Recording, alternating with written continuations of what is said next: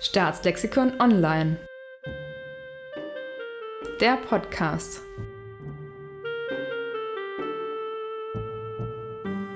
Herzlich willkommen zur zweiten Episode des Podcasts Staatslexikon Online. Wir beschäftigen uns in unserer ersten Serie mit dem Thema Föderalismus. Und in der ersten Folge haben wir darüber gesprochen, was das überhaupt ist, welche Grundmechanismen es gibt im Föderalismus. Und wir sind dabei häufiger auf ein Beispiel gekommen, das den Föderalismus bzw. die Debatten über den Föderalismus in den letzten Jahren deutlich mit angeheizt hat, nämlich auf den Digitalpakt Schule. Und heute ist bei mir hier Frau Anja Lechner. Sie studiert Medien und Kommunikation im Master an der Universität Passau und ist Mitarbeiterin in unserem Redaktionsteam von Staatslexikon Online. Sie beschäftigt sich unter anderem mit dem Thema Medienpädagogik, weshalb sie genau die richtige ist, um uns ein wenig mehr zu erklären, worum es eigentlich ging. Hallo, Frau Lechner. Hallo, Frau Haring. Ich freue mich, hier zu sein. Sehr schön.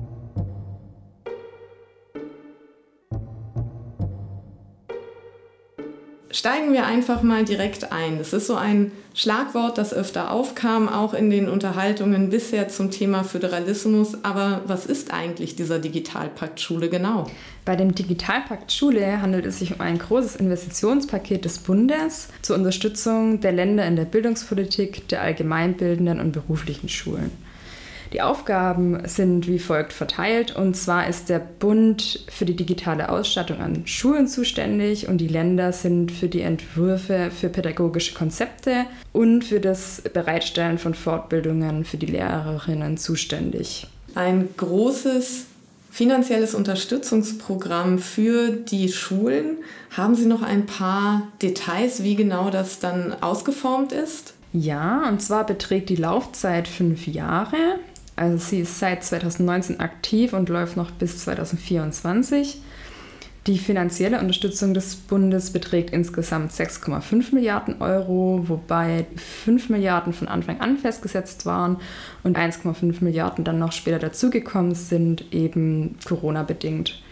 Der Eigenteil der Länder beträgt mindestens 10 Prozent. Die Ziele des Digitalpakts sind der Ausbau der digitalen Infrastruktur, die Entwicklung von pädagogischen Konzepten des digitalen Lernens.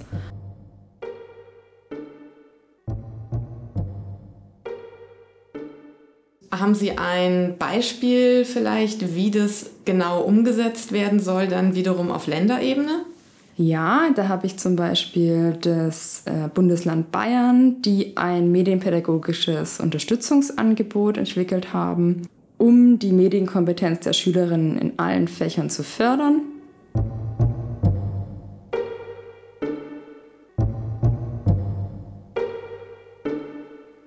...6,5 Milliarden Euro, das ist ja erstmal eine ziemlich beeindruckende Gesamtsumme. Aber wie wird die denn aufgeteilt, sodass die Länder eben dann auch das bekommen, was ihnen zustehen sollte? Die Verteilung erfolgt nach einem Schlüssel, der ergibt sich aus einem Steueraufkommen der Länder und der Bevölkerungszahl. Das ist der sogenannte Königsteiner Schlüssel. Als Beispiel kann ich Nordrhein-Westfalen nennen, denen 1,4 Milliarden Euro zusteht. Sachsen steht hingegen äh, 324 Millionen Euro zu. Wobei im Vordergrund insbesondere hier das digitale Klassenzimmer für den pädagogischen Einsatz steht das sind digitale Geräte und WLAN. Das klingt alles grundsätzlich sehr sinnvoll. Das klingt auch äh, durchaus spannend.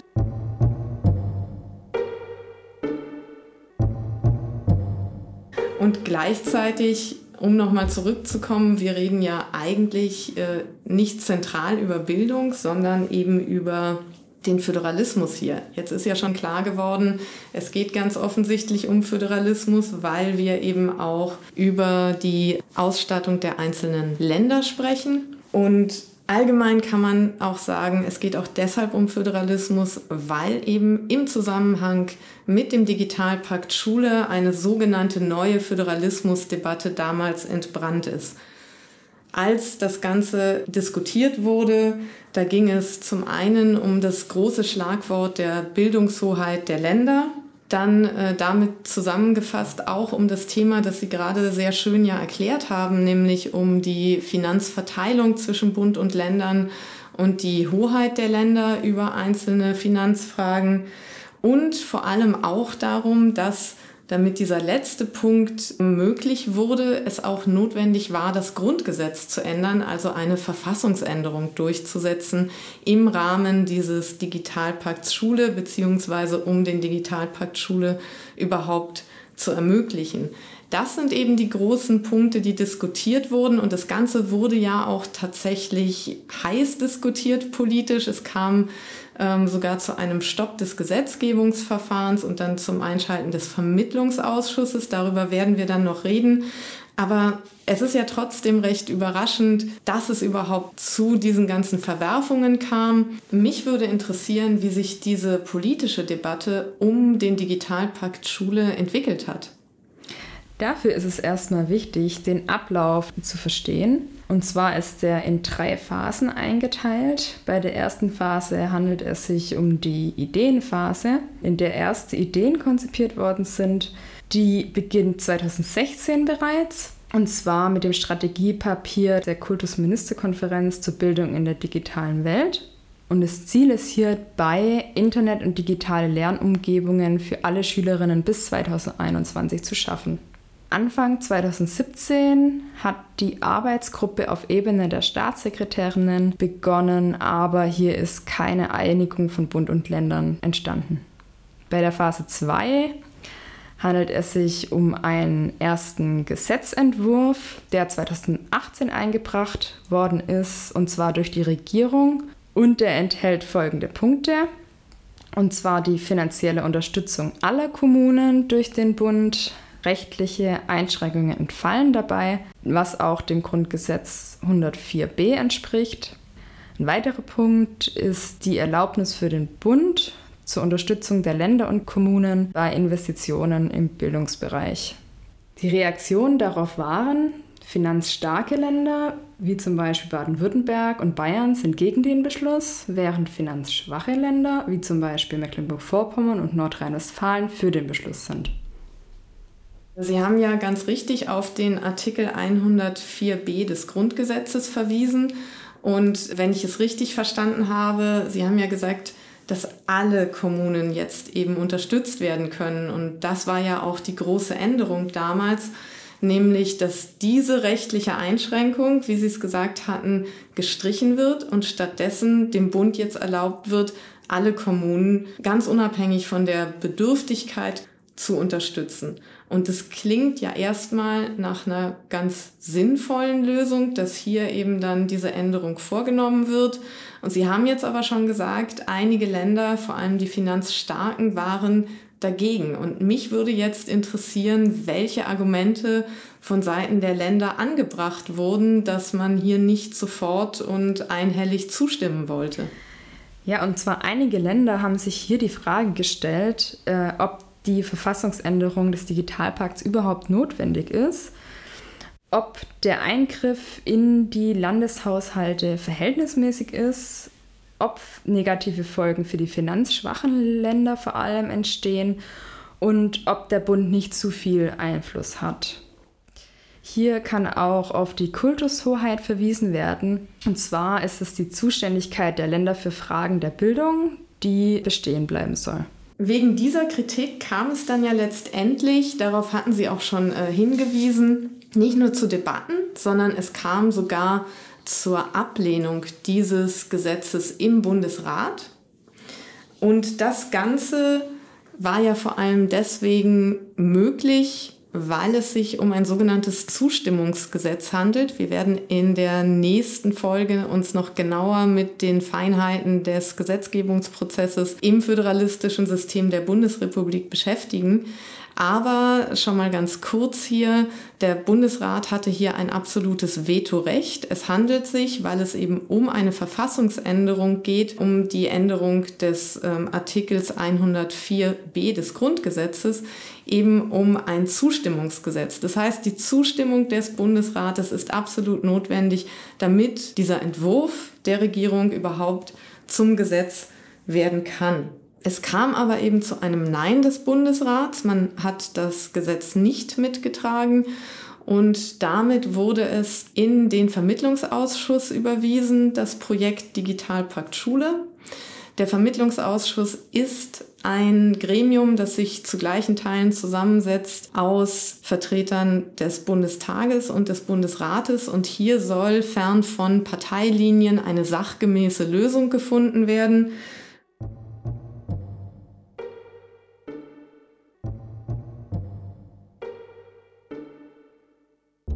Es wurde eine Lösung gefunden.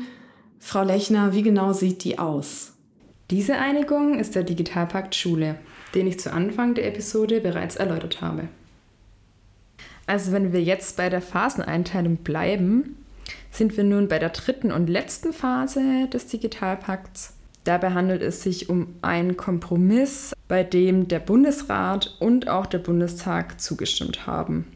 Folgende Veränderungen wurden an den umstrittenen Punkten des Gesetzentwurfs vorgenommen. Und zwar zum einen die Höhe der finanziellen Mittel wurde nicht festgelegt im Gesetz, wohingegen festgelegt wurde, dass die Ausgaben befristet sind. Also finanzschwache Länder haben sozusagen keine Angst mehr vor den Folgekosten. Die direkte Kontrolle des Bundes entfällt und die Entscheidung der Mittelverwendung obliegt den Ländern wobei die Länder sich eine halbjährliche Übersicht der geprüften Nachweise der ordnungsgemäßen Mittelverwendung verpflichten und diese dann auch dem Bund zu liefern. Also zusammengefasst nochmal, wir haben jetzt ja sowohl über die Inhalte äh, des Digitalpakts gesprochen, als auch über das politische Verfahren, wie es von der Idee über ein gescheitertes Gesetzgebungsverfahren nachher zum letztendgültigen Gesetz und dann äh, später über die Verwaltung auch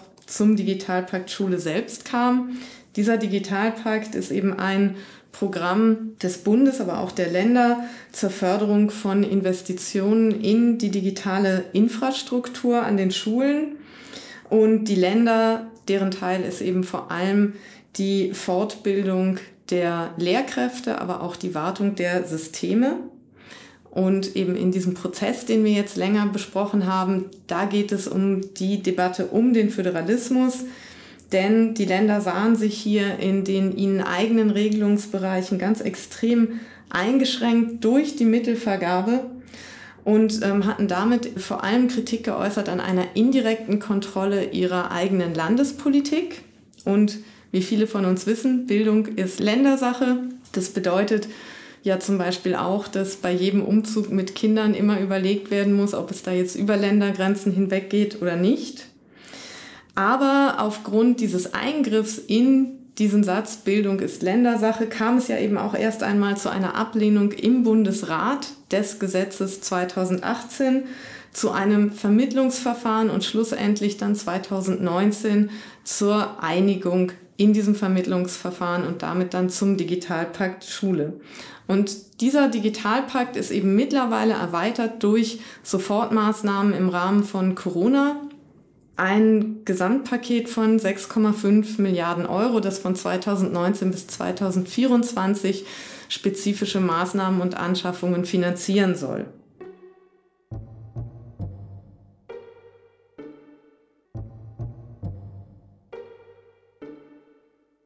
Im Vorfeld hatten wir uns ja auch schon mal darüber ausgetauscht. Ich hatte dann auch mal geschaut, was kann man denn Positives verbuchen? Wo liegen die Erfolge dieses Digitalpakts Schule?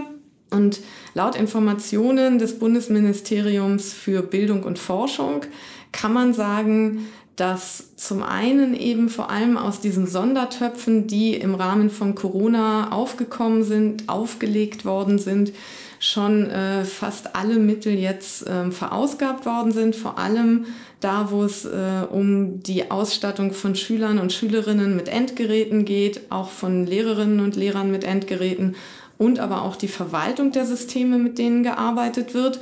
Also in diesem Bereich kann man sagen, das Geld wurde tatsächlich auch abgerufen. Zugleich weist das Ministerium ja auch darauf hin, dass schon 50 Prozent der äh, Gesamtmittel gebunden sind. Das bedeutet, die sind noch nicht alle ausgegeben, aber hier wurden schon Bewilligungen gegeben und entsprechend ist das Geld schon vorgesehen, quasi in den Startlöchern für diese Projekte. Und noch ein positiver Punkt, weil Sie ja auch gesagt hatten, eine große Sorge war immer, wie geht es denn danach weiter? Wer muss eventuell anfallende Folgekosten dann tragen?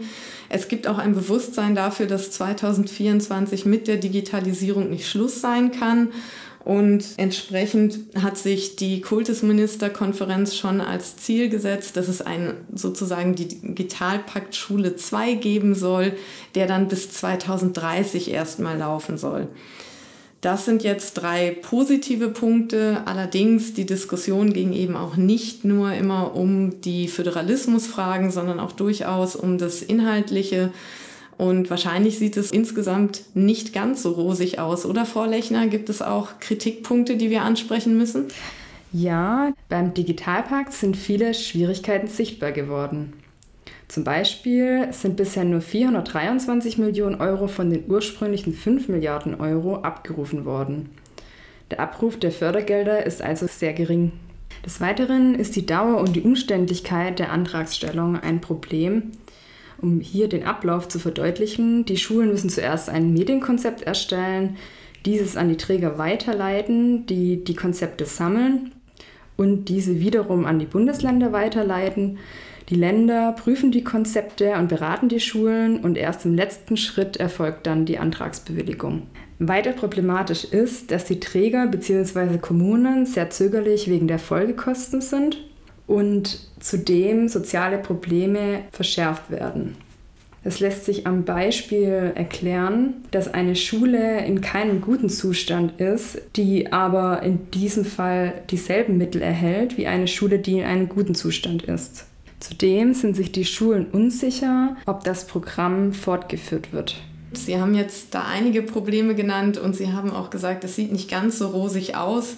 Wie sieht denn Ihre persönliche Einschätzung zum Digitalpakt Schule aus? Mein persönlicher Eindruck ist, dass sich die Schulen sehr auf die Endgerätbeschaffung konzentrieren und dabei eben medienpädagogische Schwierigkeiten vernachlässigt werden. Und deshalb sollte die Medienkompetenz insbesondere die Medienkritik und die Informationskompetenz gefördert werden. Es ist ja auch in aller Munde, dass gerade Kinder Fake News von seriösen Nachrichten zum Beispiel unterscheiden sollten. Deshalb sollten Lehrkräfte der Medienbildung und Mediendidaktik gefördert werden, um Schülerinnen auf die Nutzung von Computern und Smartphones besser vorzubereiten. Meiner Meinung nach ist auch die Aufnahme des Schulfachs digitale Medienbildung sinnvoll, weil Workshops und neue digitale Endgeräte nicht ausreichen. Medienexpertinnen sind deshalb in Schulen zu integrieren, weil sie in Zukunft einen wichtigen Beitrag leisten.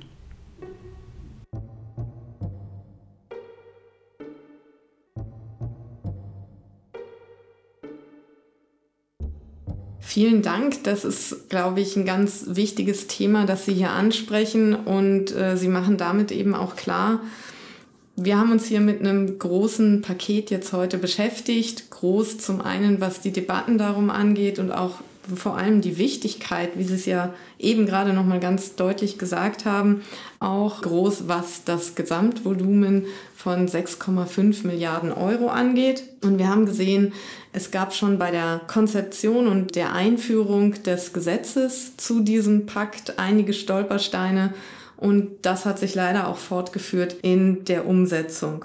Die Debatte wurde unter anderem, als es um diesen Konflikt zwischen Ländern und Bund, wer hat jetzt hier das Sagen in Bildungsfragen und wer darf was entscheiden, da wurde die Debatte eben unter anderem unter dem Begriff der goldenen Zügel geführt, dass nämlich gesagt wurde, es ist natürlich einerseits absolut sinnvoll, dass das Geld zur Verfügung gestellt wird, aber durch diese Entscheidung des Bundes über die Mittelverwendung kann gleichzeitig eben doch direkt Einfluss genommen werden auf die Bildungspolitik der einzelnen Länder und damit hätten die Länder eben ganz zentrale Bereiche ihrer Regelungs- und Politikbereiche wiederum verloren. Deswegen kam es dann, wie wir ja gesehen haben, zu Konflikten im Gesetzgebungsprozess. Und hier wurde sichtbar, wie die dann institutionell eingehegt werden, beziehungsweise wie man versucht, die institutionell einzufangen, nämlich dass die Einigung der Länder und des Bundes, die ja zwingend notwendig war, erst zustande kommen konnte, nachdem man eine Lösung im Vermittlungsausschuss gefunden hatte.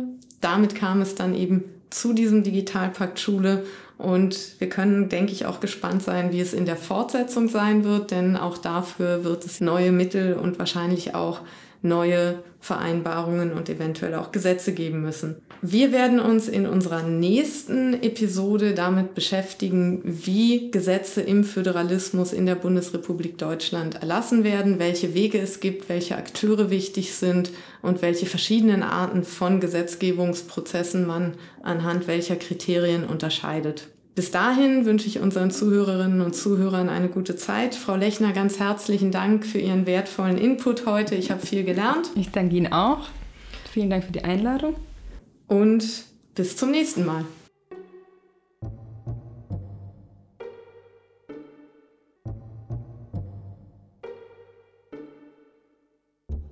Hinweise zur von uns verwendeten Literatur finden Sie in den Show Notes. Wenn Sie mehr zu den hier behandelten Themen lernen wollen, besuchen Sie auch www.staatslexikon-online.de.